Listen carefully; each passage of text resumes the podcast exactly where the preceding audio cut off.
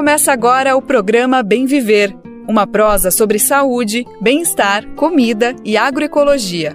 Produção Rádio Brasil de Fato.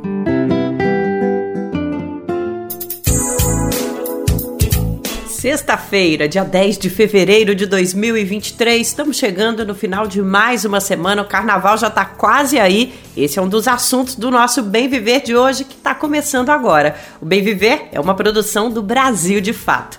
Eu sou a Nara Lacerda, fico com você para a gente prosear pela próxima uma hora. Tô aqui com toda a equipe do Bem Viver te dando as boas-vindas. Além de carnaval, no programa de hoje a gente vai falar de saúde, meio ambiente, cultura, agroecologia e muito mais. Para celebrar o Dia Internacional das Mulheres e Meninas na Ciência, vamos conversar com as astrocientistas, grupo de pesquisadoras brasileiras que desenvolveu uma iniciativa para dar apoio aos estudos astrofísicos no país, em especial realizados por mulheres cientistas.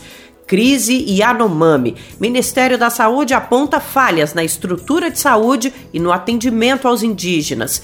No quadro Momento Agroecológico, vamos conhecer os quintais produtivos, iniciativa coletiva para a produção de alimentos saudáveis. Brasil de Fato, 20 anos. Apoie e lute.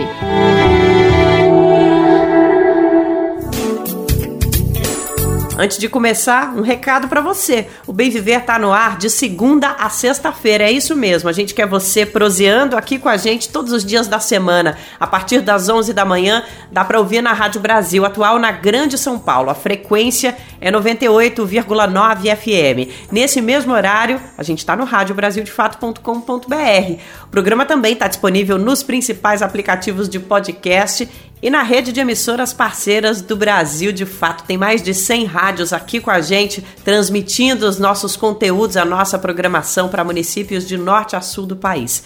Para fazer parte dessa rede, lá no nosso site, radiobrasildefato.com.br, tem todas as informações. É só clicar em como ser uma rádio parceira. E para mandar o seu recado aqui para o Bem Viver é muito fácil. Nosso WhatsApp é 11 95691 6046. E o nosso e-mail é radio@brasildefato.com.br. Programa Bem Viver. Sua edição diária sobre saúde, bem-estar, comida e agroecologia.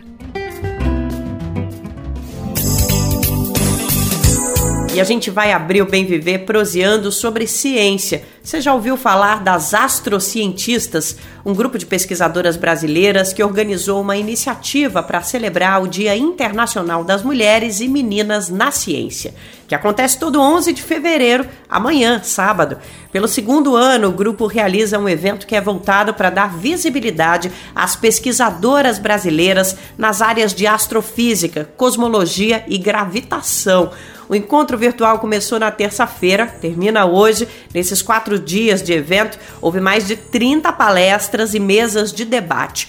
Foram espaços em que as pesquisadoras que atuam em universidades de todo o mundo puderam expor em detalhes o que estão estudando. E os temas são os mais variados.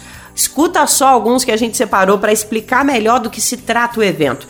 Teve palestra sobre coisas que a gente nem faz ideia, tipo avaliação de modelos teóricos de explosão de supernovas através de observações do gás intraaglomerado dá nem para entender, né? Esse é o trabalho conduzido pela Rebeca Maria Batalha de Melo, que atua na Universidade Paris-Saclay, na França.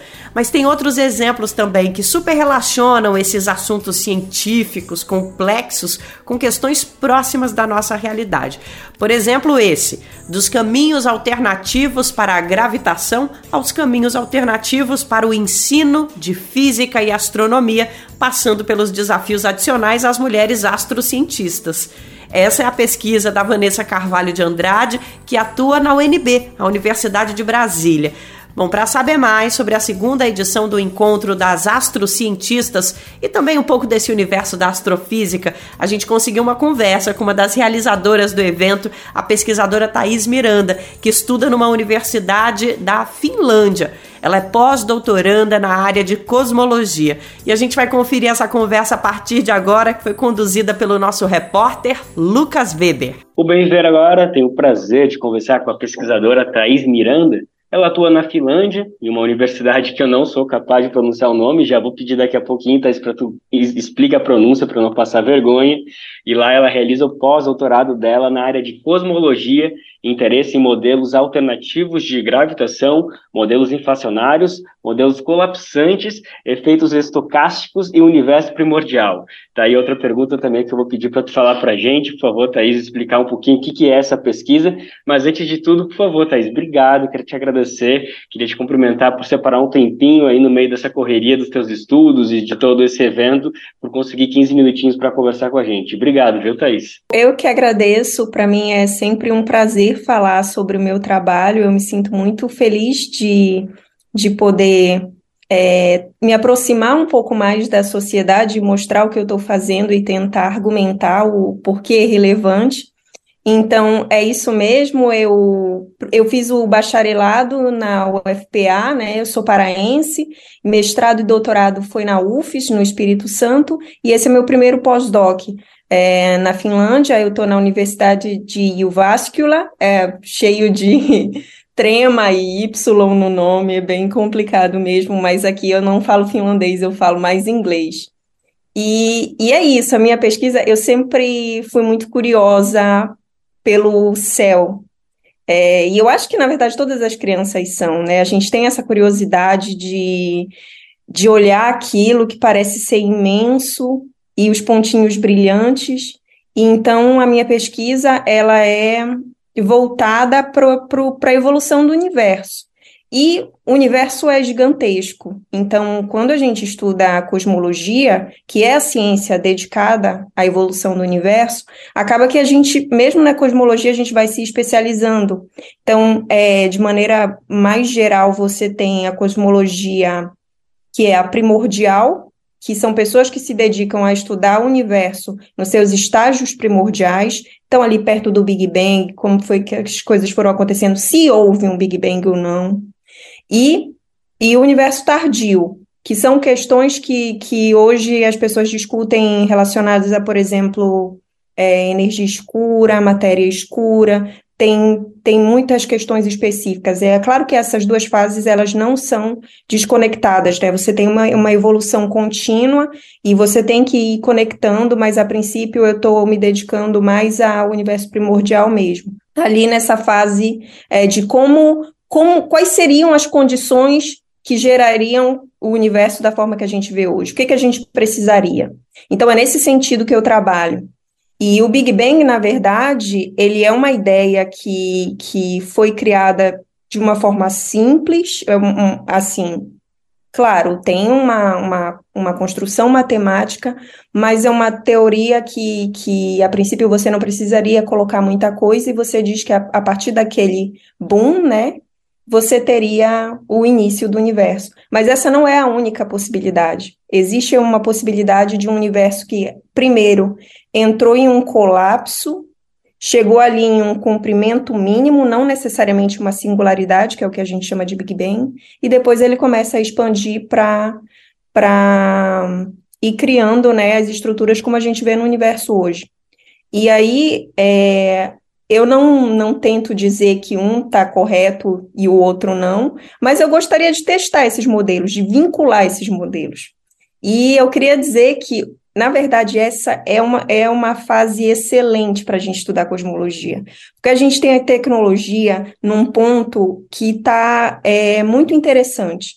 Eu acho que tem, você, você consegue ver na, no jornal as pessoas falando sobre o James Webb, e falando sobre ondas gravitacionais, isso é muito legal. Então, hoje você está sendo, a gente está sendo bombardeado com dados e a gente está trabalhando cada vez mais na precisão desses dados. E é, um, é, é o cenário perfeito para você testar modelos que a princípio estavam só na sua cabeça, que poderiam ser só hipóteses. E eles começam a virar teorias e essas teorias começam a ser cate categorizadas, testadas e descartadas, o que é o mais legal. Perfeito, Thaís. Obrigado. Realmente deu para dar uma noção melhor até do que eu esperava. Eu achava que eu ia ficar aqui boiando toda a tua explicação, mas consegui super entender, especialmente por causa dessa tua primeira fala tão bonito, né? Toda criança gosta de ver estrelas, isso é uma verdade. E eu acho que é muito bonito teu exemplo para mostrar que é, é, é, importante, é fundamental a gente incentivar todas as crianças, todas as meninas, todos os meninos que quando olham para as estrelas e ficam curiosos com isso, que eles podem entender isso que não é apenas curiosidade, é também material de estudo, de pesquisa e podem levar a carreira inteira uh, se dedicando a esse tema que as possibilidades são infinitas e como você mesmo disse, a tecnologia nos possibilita cada vez mais avançar em todos esses temas. Thaís, é, a gente podia falar mais sobre a tua carreira, sobre os teus estudos, mas eu acho fundamental tu apresentar um pouquinho mais sobre esse grande projeto que são as astrocientistas, está chegando a segunda edição do evento. Eu queria que tu começasse explicando só um pouquinho como foi a formação desse projeto, como que vocês conceberam, como que foram essas primeiras reuniões para formular essa grande ideia que já está dando seus grandes passos agora. Tá ótimo. Então, o Astrocientistas, essa ideia surgiu ali em meados de 2020, eu acho que por volta de julho de 2020, é, e a ideia surgiu de duas pesquisadoras pistola. Foi isso que aconteceu. Na verdade, é uma ideia que é, hoje eu tenho muito orgulho, mas eu sentei com a minha amiga Carla, que também é pesquisadora, e nessa época foi um momento, eu acho que foi difícil para todo mundo, né? Porque a gente estava ali naquele pico da pandemia, a situação no Brasil estava muito complicada. Eu estava saindo do Brasil, não estava feliz porque a situação não estava boa. E apesar de eu estar fora do Brasil, é, eu sou muito vinculada ao país e é, sempre carrego a minha bandeira. Então, é, esse, na verdade, foi uma. Um, essa, a ideia inicial das astrocientistas foi uma forma de extravasar, de tentar canalizar para algo positivo uma frustração que a gente tinha naquele momento. Então, o primeiro a, o primeiro projeto ele foi criado de um de um ele veio de um momento difícil, sabe? E esse segundo projeto que que que aconteceu essa semana, que foi, foi, foi planejado de uma forma completamente diferente, mais voltado para a esperança, sabe? O primeiro era, era um, uma espécie de grito de desespero, eu acho, e o segundo já está mais voltado para a esperança. E, e, começou com, comigo e com a Carla, e a gente juntou pesquisadores de início de carreira, é, que também tinham ideias parecidas, e essas pessoas abraçaram o projeto e a gente decidiu é, idealizar, no sentido de que a gente tem muita mulher fazendo pesquisa incrível no Brasil e as pessoas não sabem. Inclusive, é, as mulheres que estão na academia, na graduação, elas não sabem o quanto de, o quanto de, assim, que trabalho incrível algumas mulheres é, estão fazendo. E a gente tava, a gente viu essa necessidade de, de construir essa ponte, porque a gente precisa criar uma rede de apoio. E o Astrocientistas veio com a, com a ideia de criar essa rede de apoio. É, a gente precisa mostrar quem está fazendo esses trabalhos, a gente precisa construir essas pontes e estimular as, as, as garotas. É, mas teve até criança participando do primeiro evento. O primeiro evento, para você ter uma ideia, foi, foi muito difícil, porque é, a gente construiu um, um, plano que não foi muito bem entendido pelas pessoas, porque a nossa ideia, a princípio, era simplesmente mostrar o trabalho dessas mulheres para mulheres que estavam na academia já. Então, era uma, uma ideia de vamos falar de assuntos técnicos de cosmologia, gravitação e astrofísica, mas com trabalhos femininos. Por quê? Porque a maioria das conferências foca nesses assuntos, mas com a maioria masculina, dominando as mesas, as conversas, e a gente só gostaria de trazer a nossa, a nossa pesquisa. Mas quando a gente abriu as inscrições, a gente recebeu muita gente que pensou que o evento era mais voltado para discussões sociais. E foi aí que teve um estalo do tipo, a gente não pode pensar em construir esse projeto como se ele fosse um projeto de homem branco, sem levar em consideração os fatores é, que nos obrigam a fazer esse evento entende? Porque se a gente não tivesse, se a gente tivesse diversidade de gênero E se a gente tivesse mais diversidade em geral na academia, a gente não era obrigado a fazer esse evento. E a gente poderia simplesmente sentar e discutir os assuntos técnicos, porque todo mundo tava, teria ali, a, a princípio, as mesmas, teria a princípio pontos iniciais equivalentes. Mas não é esse o caso. A gente tem que levar em consideração o cenário social, entende? Não tem como desvincular. E isso é um pouco complicado porque a gente é treinado, eu e os meus colegas que começaram, a, que abraçaram essa, inicia essa iniciativa, a gente é treinado para falar de física, para trabalhar com física. A gente não fez pesquisa é, histórico-social, entende? A gente não, a, a, nossa pesquisa não abrange isso. E, mas a gente teve que, que levar em consideração esse fator histórico, então a gente incluiu mesas redondas em que a gente discutiu o futuro dessas astrociências, e uma coisa bem legal é que essa ideia também, é, a, gente, a gente decidiu criar um nome, então é o neologismo astrociências e astrocientistas, para uma, uma iniciativa nova. Então, uma iniciativa nova precisa de um nome novo.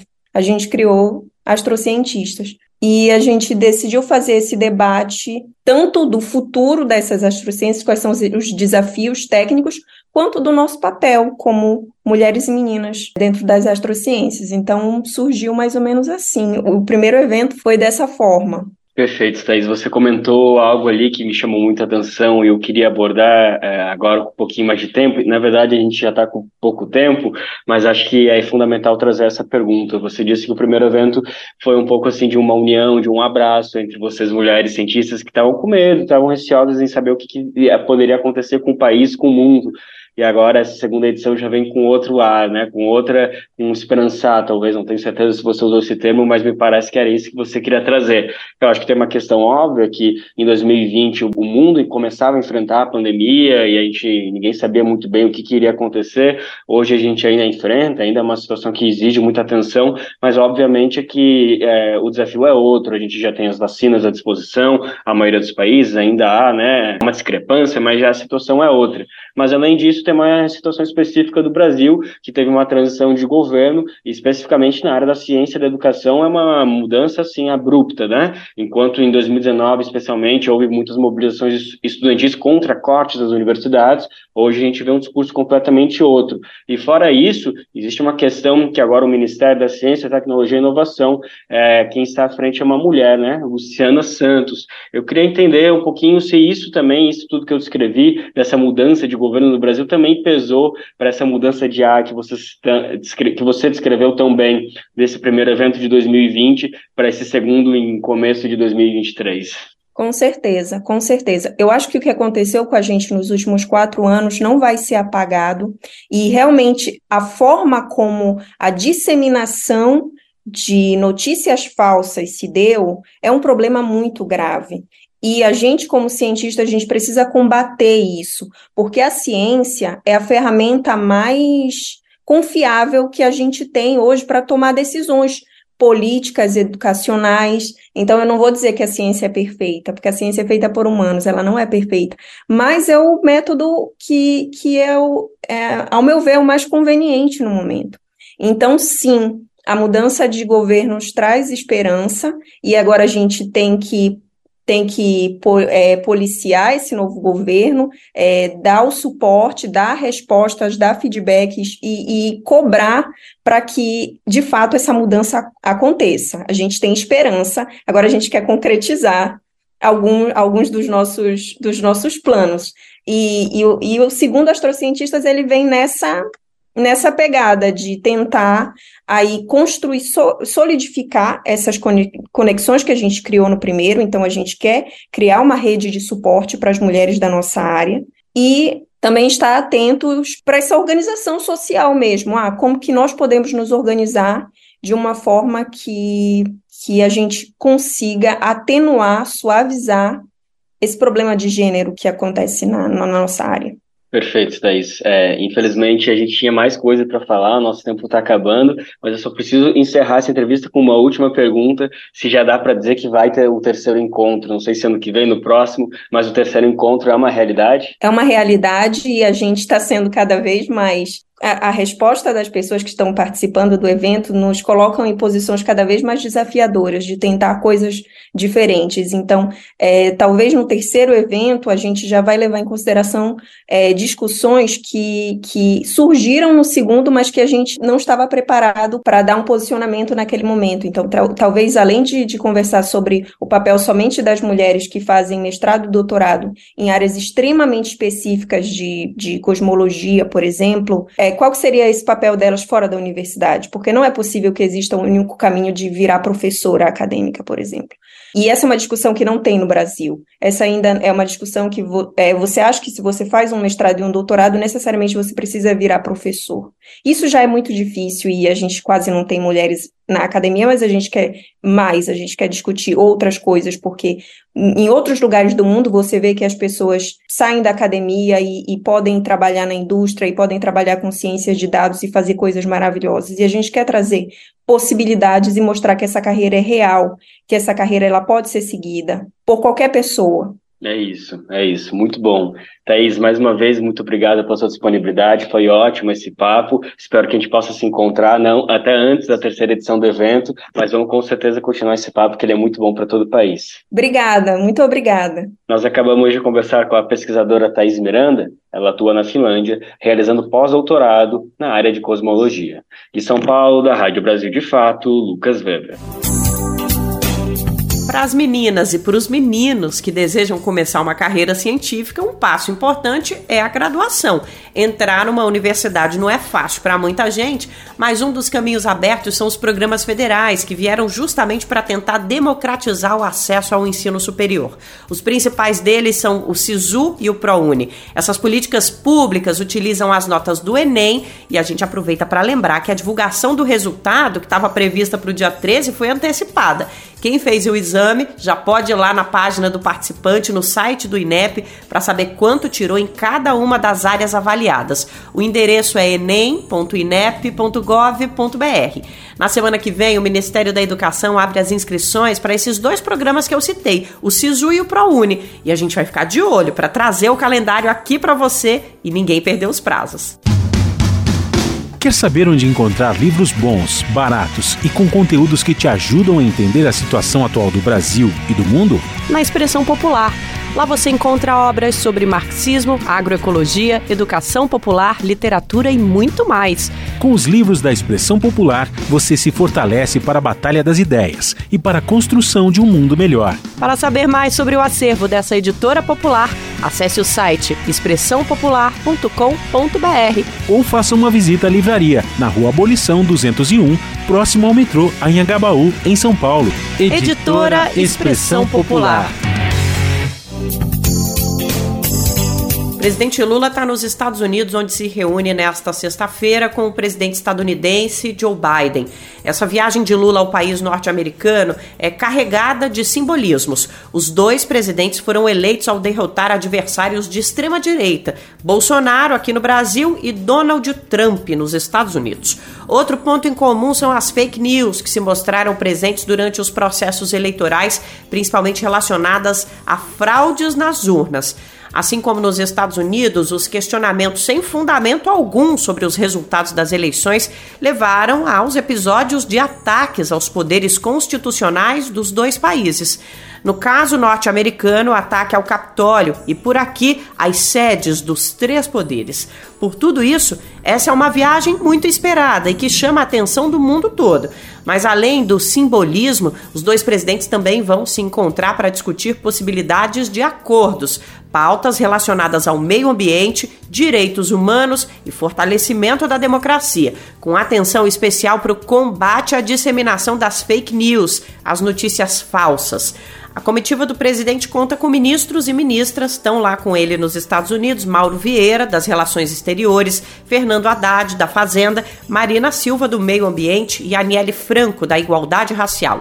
Outros membros do governo, além da primeira-dama Janja da Silva, também estão na viagem e todas as informações sobre o encontro do presidente Lula e Biden você confere lá no nosso site, brasildefato.com.br combate às mudanças climáticas é um dos assuntos que Lula deve tratar com Joe Biden nos Estados Unidos. Aqui no Brasil, antes de viajar, o presidente instalou uma comissão para combater o desmatamento com a participação de 19 ministérios. O novo órgão é presidido pelo ministro da Casa Civil, Rui Costa, e tem foco inicial no bioma amazônico. O Ministério do Meio Ambiente e Mudança do Clima ficará responsável pela Secretaria Executiva da comissão. Durante a primeira reunião, a ministra Marina Silva declarou que o grupo vai trabalhar para zerar o desmatamento na Amazônia até 2030. Uma das prioridades do atual governo. Lula assinou o decreto que criou a comissão ainda em 1 de janeiro, logo depois da posse. A partir de agora, o grupo vai focar no monitoramento das ações de combate à derrubada de florestas e no acompanhamento das políticas públicas voltadas à preservação das áreas verdes. O garimpo é um dos responsáveis pela devastação da floresta. Somente em 2022, a atividade predatória na terra indígena Yanomami levou ao desmatamento de mais de 230 hectares de área florestal amazônica. O território corresponde a mais de 300 campos de futebol. Os dados são do INPE, o Instituto Nacional de Pesquisas Espaciais. Isso representa um aumento de quase 28% em relação a 2021. A mineração na terra indígena é protagonista na crise humanitária enfrentada pelo povo Yanomami, que a gente vem acompanhando desde o mês passado. Além de derrubar a floresta, a atividade ilegal também contamina o solo, as águas dos rios e desencadeia problemas sociais em efeito dominó, fome, doenças. Tudo isso está presente num território que conta com pouca estrutura para o atendimento em saúde. Falta de profissionais, insumos e dificuldade de acesso estão entre os pontos destacados num relatório do Ministério da Saúde sobre a situação da maior terra indígena do país. Vamos conferir os detalhes. A reportagem é de Pedro Rafael Vilela, da Rádio Nacional, diretamente de Roraima. Pontos de atendimento em condições precárias, falta de profissionais e uma desassistência generalizada. Essas são as principais conclusões de um relatório do Ministério da Saúde sobre a situação da saúde indígena na terra Yanomami, em Roraima. A etnia vive uma crise humanitária sem precedentes. Afetados pela presença do garimpo ilegal em suas terras, os indígenas convivem com destruição ambiental, contaminação da água, propagação de doenças e violência. A situação é histórica, mas se agravou muito nos últimos quatro anos. A equipe da CESAI, Secretaria Especial de Saúde Indígena do Ministério da Saúde, levantou as informações entre os dias 15 e 25 de janeiro deste ano. E no dia 20 do mesmo mês, o presidente Lula decretou emergência em saúde pública de importância nacional. Também criou o COI, o Centro de Operações em Emergências em Saúde Pública, para ajudar a resolver a crise. A terra indígena Yanomami a maior do Brasil em extensão territorial, conta com mais de 30 mil indígenas, sendo pelo menos 5.600 crianças menores de 5 anos. Ao todo, há 68 polos de saúde em condições precárias para o atendimento primário. A equipe que fez o levantamento começou investigando a denúncia da morte de crianças entre os dias 24 e 27 de dezembro do ano passado. O documento destaca que chegaram a ser abertos 17 chamados aeromédicos para casos graves que exigiam transporte imediato. Já em janeiro, a equipe da missão exploratória constatou pelo menos 10 remoções por dia, sendo que 23 crianças foram resgatadas de uma só vez em uma delas. Também em janeiro foram efetuadas 223 remoções no total, sendo 111 deslocamentos dentro do território e 112 deslocamentos para Boa Vista. Outro ponto destacado é a situação de insegurança dentro do território, por causa da presença de garimpeiros. Há quatro polos de atendimento fechados na região de Surucucu e três em outras localidades, devido a graves ameaças. O governo federal estuda incluir lideranças indígenas e Yanomami no serviço de proteção de defensores dos direitos humanos. Outro fator que dificultou o atendimento foi a falta de insumos, em especial de medicamentos. As remoções de urgência necessitam de insumos como carrinho de parada, oxigênio, desfibrilador automático, suporte de soro, mas nada disso estava à disposição da equipe no momento do trabalho de campo. O secretário especial de Saúde Indígena do Ministério da Saúde, Ricardo Weibe Tapeba, criticou o que chamou de aparelhamento político no serviço público de assistência de saúde aos Yanomami. Uma auditoria do próprio Ministério já identificou irregularidades em contratos da unidade. Ricardo Tapeba ainda citou investigações da Polícia Federal sobre o envolvimento de agentes políticos dos estados ligados ao garimpo ilegal, mas não revelou o nome dessas pessoas. De Boa Vista, Roraima, para a Rádio Nacional, Pedro Rafael Vilela.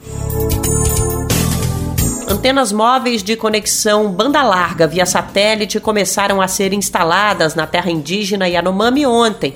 De acordo com o Ministério das Comunicações, foram disponibilizados 17 equipamentos para apoiar o atendimento médico à população e fortalecer ações de enfrentamento à situação de emergência em saúde pública que afeta a região. Segundo a pasta, equipes da Força Nacional e do Sistema Único de Saúde que estão na região já receberam treinamento para a utilização dos equipamentos móveis. Nove pessoas foram capacitadas e devem atuar como multiplicadoras de informações dentro dos polos de atendimento. Qual foi a última vez que você ajudou a salvar uma vida? Nájila Lima, do Hemocentro do Ceará, tem um recado para você. Todo dia é dia de doar sangue. E não espere você conhecer alguém para exercer esse gesto de solidariedade. Existem muitas Marias, José que precisam de sangue e a gente não precisa conhecer para ajudar a salvar, a reescrever a vida dessas pessoas. Tome uma atitude e salve vidas. Dois Sangue. Uma parceria Rádio Senado. A correria que a gente vive, com a maioria das pessoas morando em grandes cidades, parece um sonho distante poder cultivar o nosso próprio alimento. Saber de onde ele vem, ter a garantia de que não está comendo veneno. Não é simples, mas ter sua horta em casa pode ser um primeiro passo, uma pequena revolução que a gente tem condições de fazer. Claro, muita gente mora em apartamento, a casa não tem quintal, tem várias limitações, mas mesmo assim é possível começar com uma hortinha bem simples, plantando temperos, uma cebolinha, um alecrim, coisas que você gosta, usa na sua cozinha todos os dias. Aí você diz: ah, mas eu não cozinho muito, nunca uso esses temperos. Bom, aí nesse caso, começar a hortinha pode ser um incentivo para você começar a cozinhar mais também. Eu estou forçando o convite porque a prática de plantar realmente pode ser revolucionária, ao menos na sua vida. É uma forma de ter contato com o alimento e com outras pessoas também. Por exemplo, quem mora em prédio pode pensar em chamar a vizinhança para montar uma horta comunitária em algum local do bairro.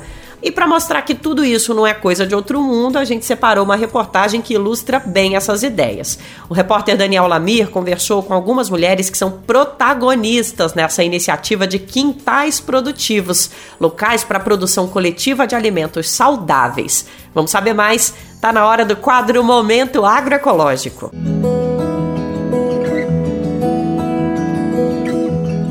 Momento Agroecológico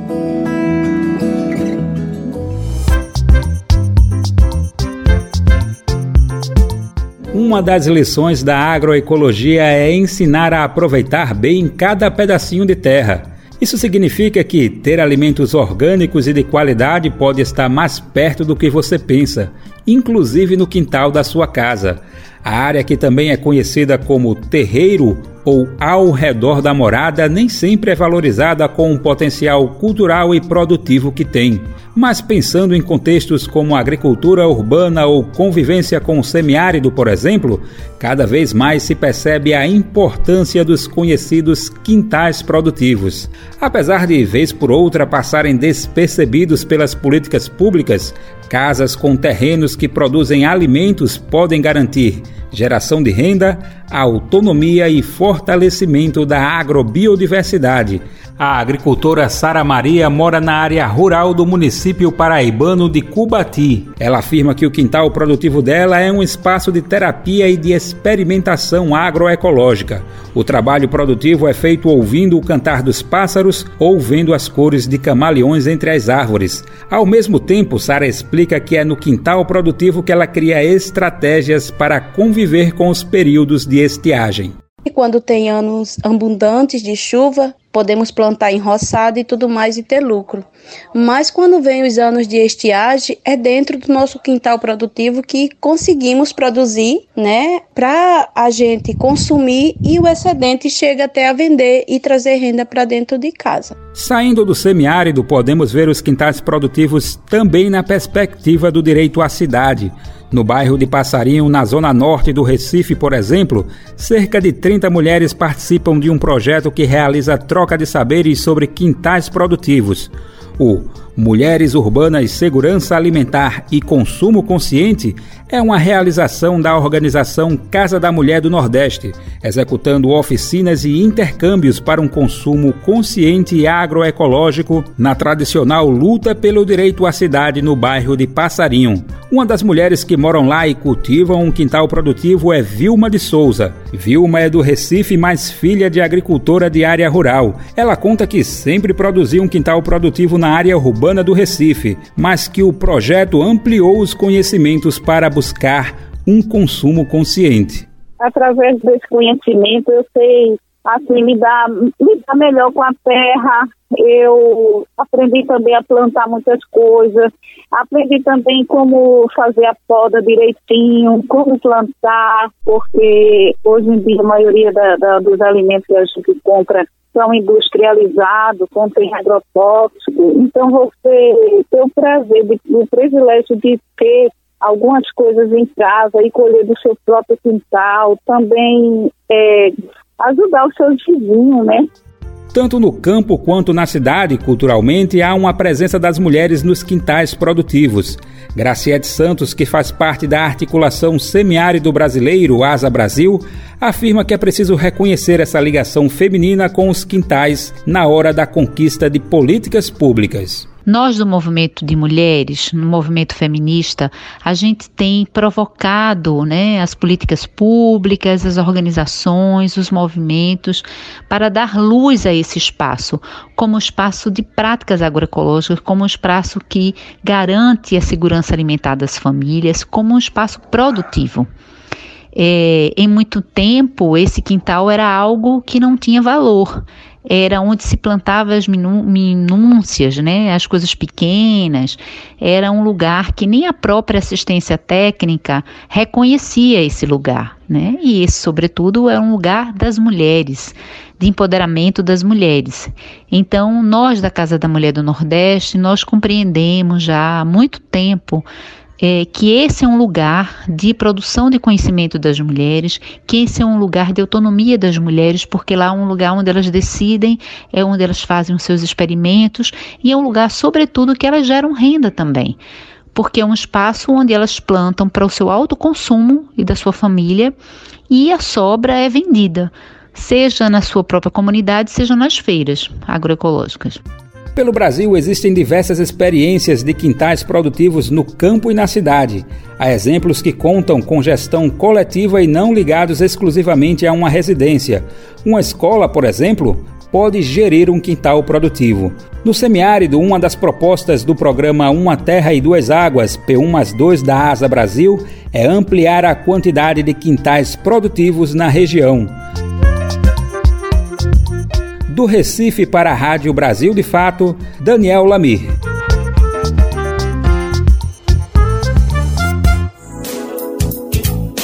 Valeu, Dani, por trazer essas histórias pra gente. Parabéns para essas mulheres protagonistas de pequenas revoluções dentro dos seus bairros. Colocar esses espaços em prática parte das necessidades do dia a dia, mas também da conscientização sobre o que é melhor para a gente e para o planeta. Os agrotóxicos, por exemplo, utilizados nas grandes lavouras, contaminam o solo, fazem mal para a nossa saúde. Diversos estudos associam essas substâncias tóxicas ao desenvolvimento de câncer, por exemplo. Uma boa notícia é que as novas gerações estão mais conscientes sobre essa questão que faz parte do tema ambiental. E as redes sociais têm desempenhado um papel importante na formação da consciência ecológica e social dos jovens, que têm se preocupado desde cedo com pautas ambientais e sociais. Vamos saber mais? A reportagem é de Laura Oliveira, da Rádio USP. Os debates sobre ativismo na juventude têm se intensificado nos últimos anos, graças ao aumento na participação dos jovens na defesa de causas ambientais, sociais e humanas. Essa tendência reforça o que disse a socióloga Helena Wendel Abramo. Ela afirmou que a participação dos jovens na política não é uma questão que diz respeito somente aos jovens, mas a toda a sociedade, já que todos temos a nossa cota de responsabilidade na condução da vida coletiva. O professor de Psicologia Social da Faculdade de Filosofia, Ciências e Letras da USP em Ribeirão Preto, Sérgio Codato, concorda com a percepção da socióloga e vai mais além. Para ele, a atual geração de jovens tende a ser mais preocupada com as questões relacionadas ao meio ambiente, graças ao acesso a grande quantidade de informações. Essa é uma geração que teve acesso a mais informações sobre a questão do aquecimento global, sobre a questão do funcionamento da natureza, teve também mais conhecimento científico sobre as causas né, desse mesmo aquecimento global e também teve muito acesso à informação e viu o mundo adulto e os políticos praticarem toda a hipocrisia e falta de ações com relação a medidas relevantes que poderiam adotar com relação à destruição do meio ambiente e se percebeu, na verdade, que só querem ganhar dinheiro às custas da destruição do meio ambiente. Segundo Kodato, a construção da consciência ecológica nos jovens foi muito intensificada pelas redes sociais e com o surgimento de figuras como a de Greta Thunberg, ativista sueca que aos 15 anos ganhou fama internacional depois de começar a faltar às aulas para protestar pelo meio ambiente. Volto a repetir declarações da própria Greta: nossa casa está em chamas. Quero que entrem em pânico. Nossa casa está em chamas. Quero que entrem em pânico esse clamor, esse chamado, né, essa convocação foi costurada pelo fenômeno das redes sociais e levaram aquilo que chamou-se de greves da escola pelo clima, né? Uma coisa absolutamente inusitada, greves da escola pelo clima, aonde 1,4 milhões de pessoas se mobilizaram nesse dia envolvendo duas mil cidades em 128 países. De acordo com o professor, a melhor forma de incentivar o ativismo na juventude é criar espaço para que eles não só possam discutir sobre o tema, mas estar envolvidos na tomada de decisões. É preciso dar mais poder a eles. As experiências nas escolas democráticas, né, com assembleias de sala de aula, assembleias de escola, mostram que a forma de você dar voz e incentivar a participação dos jovens é criar não só canais de expressão e participação, mas principalmente canais de decisão.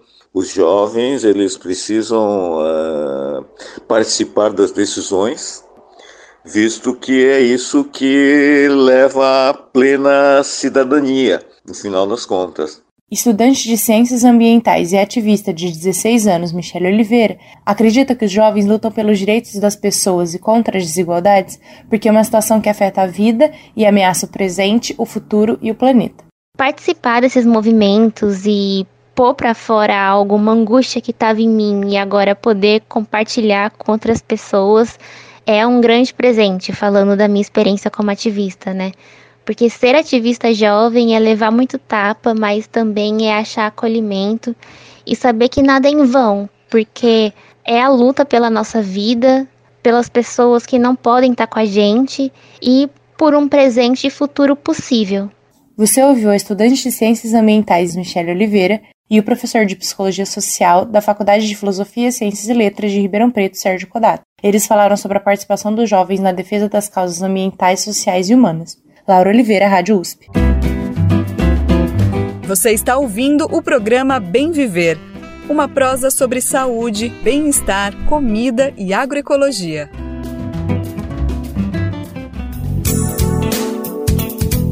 Como é que tá a empolgação por aí para o carnaval? Se é da turma que vai para os bloquinhos ou prefere se recolher nesse período?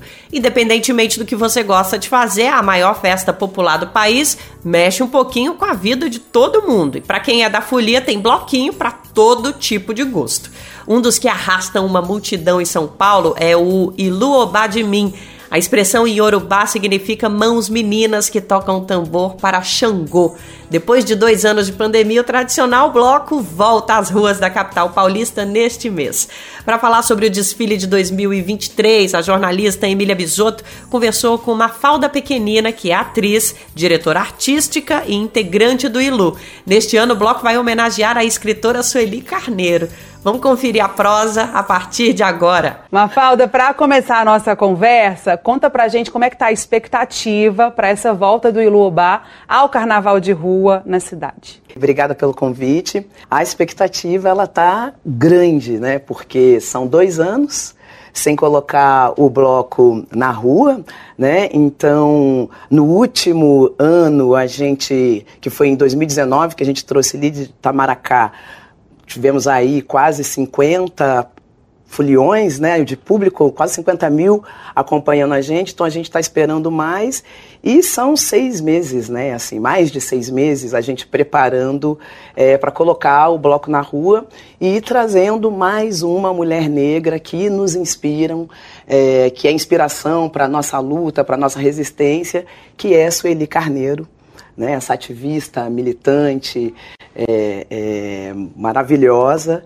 Então a gente está com uma expectativa lá, lá em cima, né? E trazendo um grande espetáculo. Esse ano a gente traz aí uma ópera negra mesmo, popular de rua, em quatro atos, para cantar e dançar Sueli Carneiro. Agora falando sobre essa homenagem a Sueli Carneiro, como que vocês fizeram a escolha, né, da homenagem a ela? Como é que foi essa construção aí para poder fazer essa apresentação com essa homenagem em 2023? É, foi muito bacana porque a gente teve, né, um contato direto com ela é, para fazer o convite, é, para é, e, e, mostrando para ela a letra de, de, de, de músicas, das composições, o que ela achava, o próprio tema, né? A gente traz como tema que é Akikanju, Pensamento e Bravura de Sueli Carneiro. Né? Akikanju, em Yorubá, significa é, bravura, coragem. E Sueli Carneiro, ela até traz né, uma frase dela que é maravilhosa, que é saudações a quem tem coragem. Então, porque acho que é preciso muita coragem para essa nossa luta como mulher negra, né, como a, a, população, a luta como uma população negra e, e coragem para a gente colocar aí 400 mulheres na rua tocando tambor, levando aí, né, cantando de Exu a Oxalá, então levando também né, os nossos é, é, ancestrais para a rua e contando a história dessa, dessa guerreira, né, dessa corajosa, dessa brava mulher. Mafalda, como você disse aqui, são 400 mulheres. Como que é a rotina de ensaio de vocês para organizar cada um dos grupos, né, que tocam um instrumento, que faz esse movimento com a perna de pau? Uhum. Conta pra gente como que funciona essa dinâmica. São seis meses de ensaios, né? No ano passado a gente começou ensaiando um, é, só o sábado ou domingo e quando a gente retorna, a gente tem um, um, um ensaio de três horas é, por dia de é, de sábado e domingo, além dos ensaios extras que cada núcleo faz, né? É, para a gente poder levantar aí o nosso, o nosso espetáculo. É, o Ilu nasceu lá em 2005, a gente conversou, você me disse que foi em 2005 mesmo. Qual que é a importância social do bloco, uma vez que evidencia a potência de mulheres negras, evidencia a cultura afro-brasileira, matriz africana? Qual que é a função do bloco, a importância disso, diante inclusive do momento político que a gente atravessa?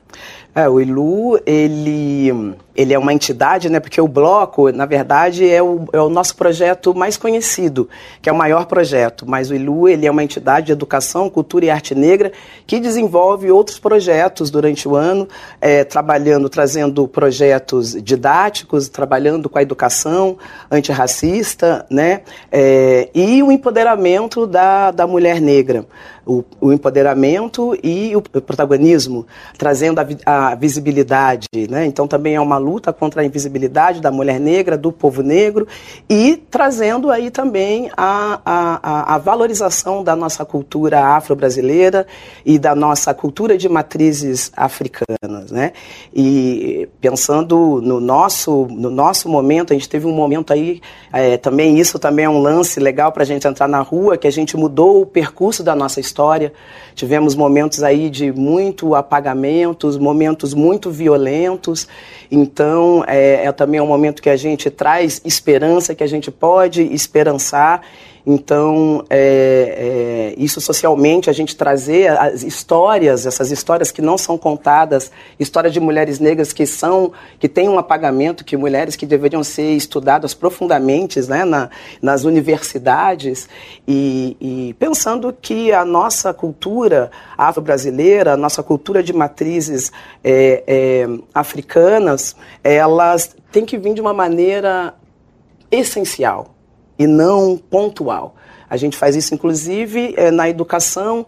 É, a gente fez agora o nosso projeto, um projeto maravilhoso, é, didático, a gente que chama Pedagoginga. A gente levando as histórias dessas mulheres para as escolas, para a gente fazer valer aí a Lei 10.639. Tivemos um trabalho maravilhoso também, né, tá, trazendo aí a educação, a importância da educação antirracista, do letramento racial, que é um projeto nosso que chama Diálogos Negros onde a gente tem várias mulheres convidadas que vêm né, para, é, é, é, como educadoras, trazendo a nossa memória como legado e a, a nossa ancestralidade, né, essa tecnologia ancestral como transformação mesmo de mundo, de sociedade, com a força da mulher negra que, gente, a revolução está em curso e ela será feita por nós. O patriarcado está caindo. Então, eu acho que essa é uma das nossas funções né, é, tão potente na, na sociedade. Mafalda, agora para finalizar, você falou muito sobre apagamento e resgate uhum. disso a partir do bloco. Fala brevemente um pouquinho a sua trajetória no bloco, assim, como que você foi parar lá no Bloco Ilu, como que começou essa história, de uma forma resumida. É, eu tô desde o nascedor, então eu tô há 19 anos. Então quando eu cheguei também eu era uma, uma, uma menina, né? e, e, e, com o Bloco é, também é, foi aonde eu me entendi como mulher preta na sociedade, uma mulher preta muito além da, da minha pele e também a minha formação artística. Eu sou atriz, mas a gente também no bloco eu fui entendendo. Hoje eu sou a, faço a coordenação, sou uma das coordenadoras dos Pernaltas e faço a direção artística do bloco também. Então, para mim, foi um grande estudo e aprendizado sobre as nossas estéticas pretas, sobre a arte negra. Né? Então, resumidamente, bem resumidamente, essa é a minha trajetória aí, há 19 anos. Então, agora, para fechar, eu gostaria que você fizesse um convite para quem está assistindo a gente para saber o horário que o bloco vai passar, em qual, qual endereço, quais dias. Fica à vontade, pode fazer esse convite para quem nos assiste. Então, bora, meu povo. Como disse Sueli, saudações a quem tem coragem e bora lá. Então, no dia 17 que é a nossa saída, que é a sexta-feira, a gente abrindo né, o, a, o, Carnaval de São Paulo. A gente sai ali do nosso terreiro território, que é a Praça da República. A gente começa a concentração às 18, 20 horas em ponto. O bloco ele toma a avenida, finalizando na Igreja dos Homens Pretos, que esse ano também a gente tem uma coisa linda, que a igreja vai abrir as portas para a gente. Né? Ali é um terreiro, é um território, a gente tem ali uma irmandade preta. E no é, domingo, que é a nossa matinê, é, no, é, que a gente sai, a concentração às 14 horas da Cia Livre de Teatro, ali na Barra Funda, que também né, é um bairro que tem histórias pretas, potentes, e a gente acaba ali no armazém do, do MST, que são aí um dos nossos, dos nossos companheiros, né? É isso aí, e convite é isso. feito, então. Muito obrigada, viu, Mafalda, Imagina, pela participação. Obrigada a vocês. Bom, eu conversei então com a Mafalda Pequenino, que é atriz, diretora artística e integra o bloco Iluobá de Mim, daqui de São Paulo. Dica mais que preciosa para quem for curtir o carnaval em São Paulo.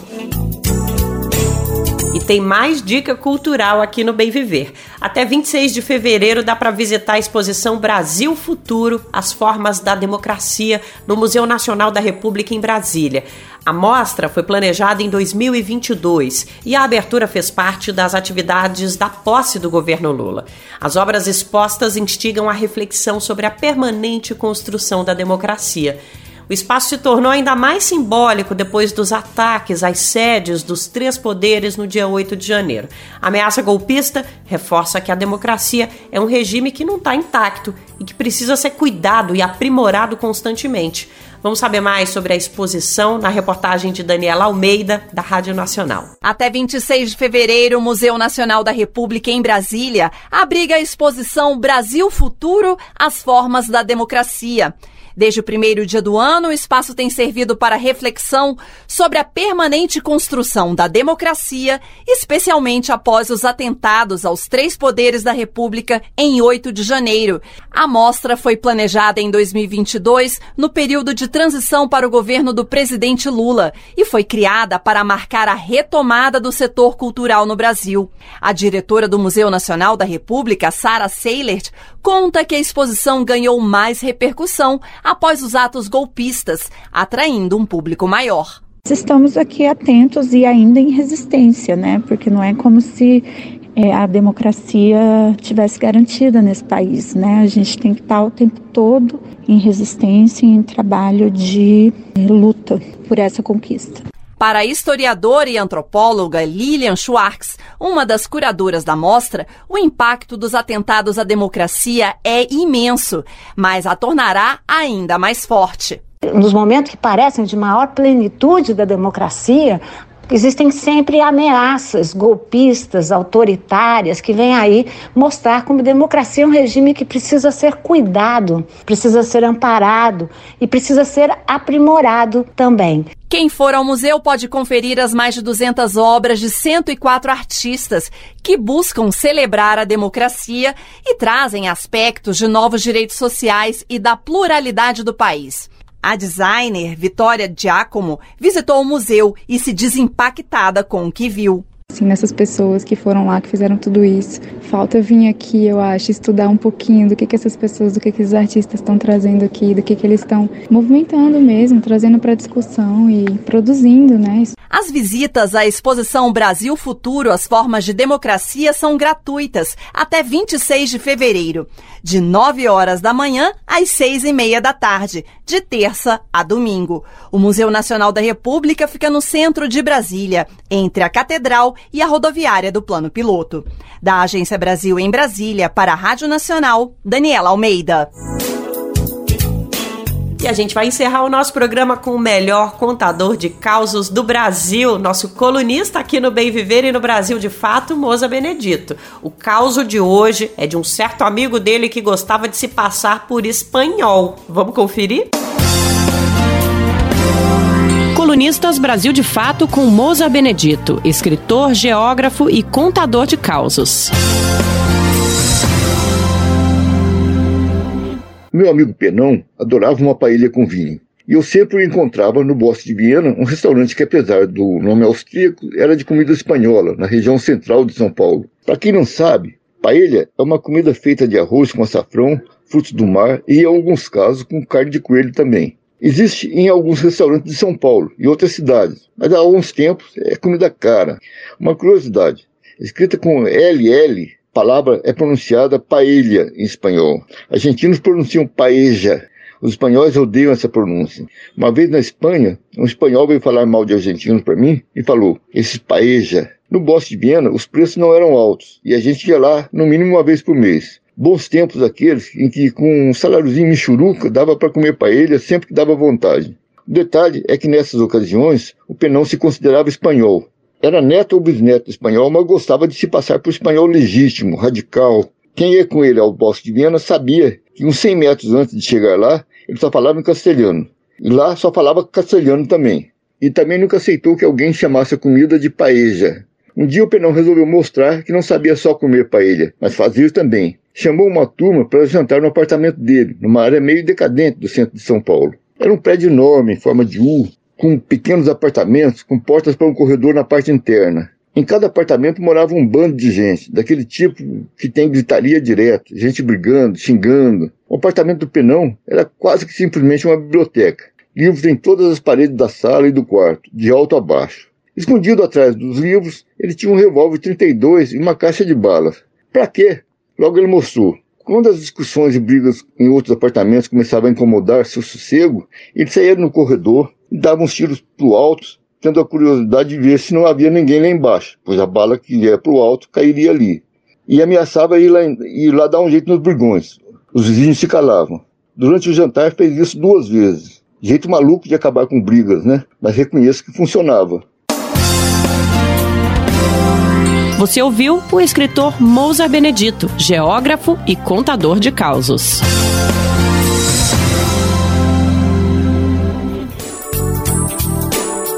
Por hoje a gente fica por aqui, mas na semana que vem a gente tá de volta, de segunda a sexta-feira, com a nossa prosa aqui no Bem Viver, que vai ao ar a partir das 11 da manhã na Rádio Brasil Atual, 98,9 FM na Grande São Paulo e no radiobrasildefato.com.br. Dá para ouvir também no Spotify, no Deezer, no iTunes e no Google Podcasts. E o Bem Viver tá no ar na rede de emissoras parceiras do Brasil de Fato. Rádios que estão espalhadas Brasil afora, levando as nossas produções produções e os nossos conteúdos. Para você saber quem está nessa lista transmitindo o Bem Viver Brasil afora, vai lá no nosso site, o radiobrasildefato.com.br e confere a matéria que sai todos os dias com os principais destaques do Bem Viver. Este programa teve apresentação de Nara Lacerda e roteiro de Geisa Marques. Edição e produção de Lucas Weber, Daniel Lamir e Douglas Matos. Trabalhos técnicos de André Paroche, Adilson Oliveira e Lua Gattinoni. Coordenação de Camila Salmásio, direção executiva Nina Fidelis e apoio da equipe de jornalismo do Brasil de Fato. Para todo mundo, um excelente fim de semana e a gente vai estar tá esperando vocês aqui semana que vem, hein? Não vai faltar. Até lá! Você ouviu o programa Bem Viver, uma prosa sobre saúde, bem-estar, comida e agroecologia. Produção Rádio Brasil de Fato.